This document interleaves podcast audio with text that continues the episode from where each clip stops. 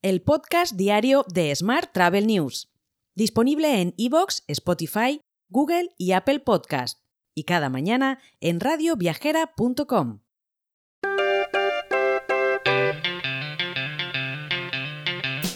Saludos y bienvenidos un día más al podcast diario de Smart Travel News. Hoy es nuestra edición número 1217 y corresponde al martes 4 de julio de 2023.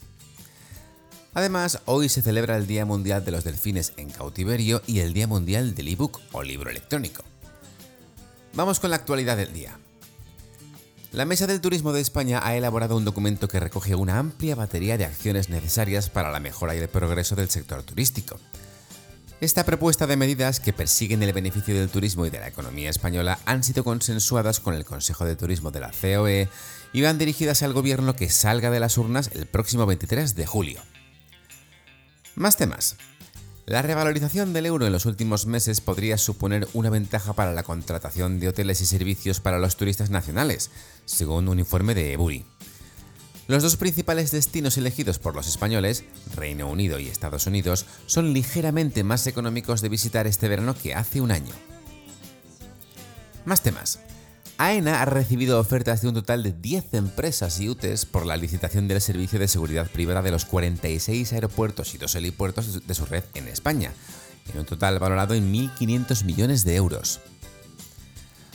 Por otra parte, Innovation Summit Business Travel and MICE el Congreso sobre Tecnología e Innovación en los Viajes de Empresa y los Eventos Corporativos que se celebra el 5 de julio en el Hotel NH Collection Madrid Eurobuilding, ha confirmado la asistencia de más de 250 delegados y 40 ponentes para una intensa jornada en la que se van a analizar las últimas tendencias, perdón, que están determinando el futuro del sector.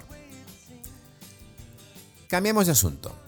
Benidorm, Madrid y Palma de Mallorca son las tres ciudades más buscadas de España por los turistas nacionales para sus vacaciones de julio, según una clasificación elaborada por JetCost.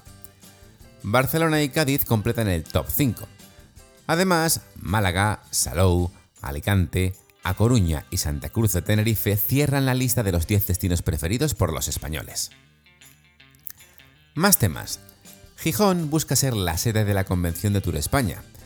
Como ciudad anfitriona, Gijón alcanzaría una mayor visibilidad entre los profesionales del sector, incluidos los consejeros de turismo de España en el exterior. Más asuntos.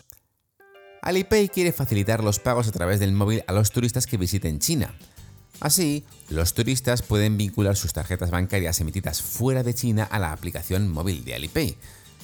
Así podrán realizar pagos en decenas de millones de comercios que aceptan pagos a través de Alipay en todo el país.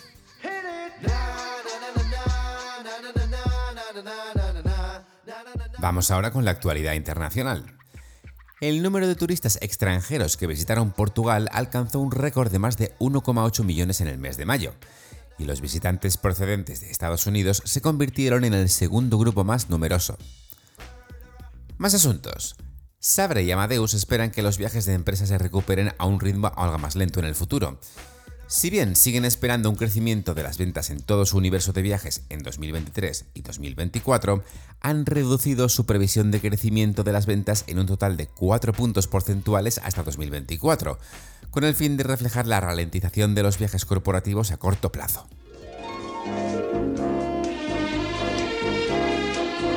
Hotel.